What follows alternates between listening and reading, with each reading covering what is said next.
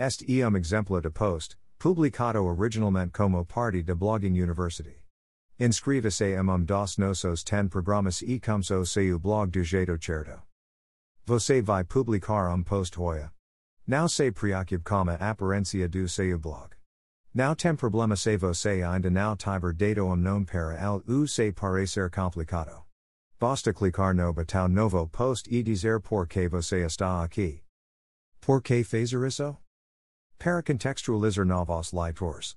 Qual seu objetivo? Por que as pessoas deveriam ler seu blog?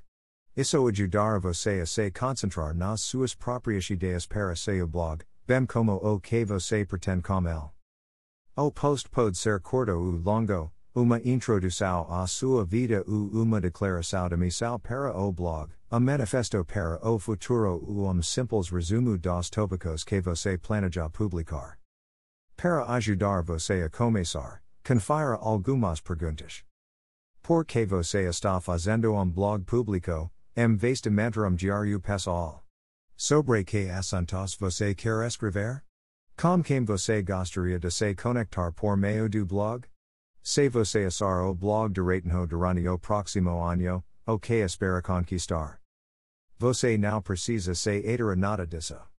Uma das partes me interesantes sobre os blogs e que eles evoluem constantemente enquanto aprendemos, crescemos e interagimos uns com os outros, mas e sempre bom saber de onde e por que você começou.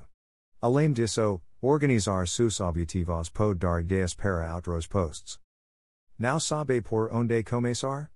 Escreva o que vir primeiro à cabeça.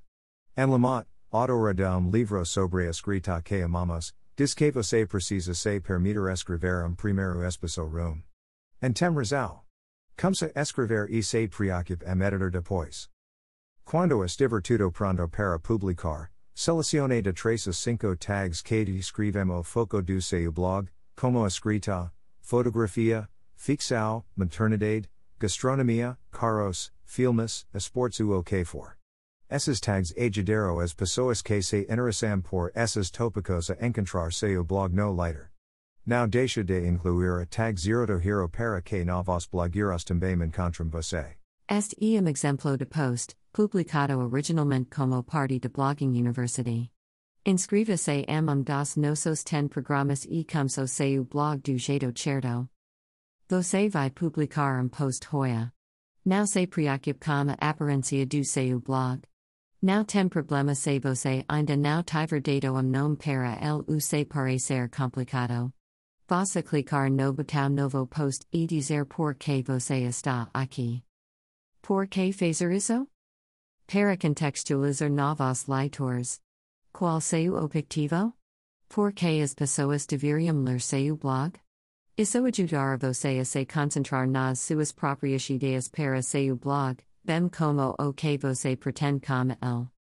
O post pode ser curto ou longo, uma introdução à sua vida ou uma declaração de missão para o blog, um manifesto para o futuro ou um simples resumo dos tópicos que você planeja publicar.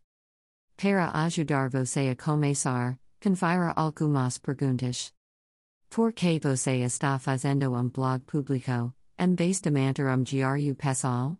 Sobre que assuntos você quer escrever? Com quem você gostaria de se conectar por meio do blog? Se você assar o blog de Ratenho durante o próximo ano, o que espera conquistar? Você não precisa se nada disso. Uma das partes me interessantes sobre os blogs e que eles evoluem constantemente enquanto aprendemos, crescemos e interagimos uns com os outros, mas e sempre bom saber de onde e por que você começou. Além disso, organizar seus objetivos pode dar ideias para outros posts. Não sabe por onde começar? Escreva o que vir primeiro à cabeça. Anne Lamott, autora de um livro sobre escrita que amamos, diz que você precisa se permitir escrever um primeiro espaço room. En tem razão. Comece a escrever e se preocupe em editor depois.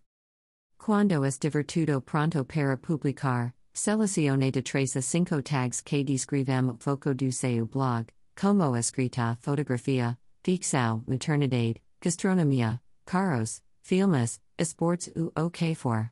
Esses tags ajudero as pessoas que se interessam por essas topicosa encontrar seu blog no lighter. Não deixa de incluir a tag zero tohiro para que novos blogueiros também encontram você.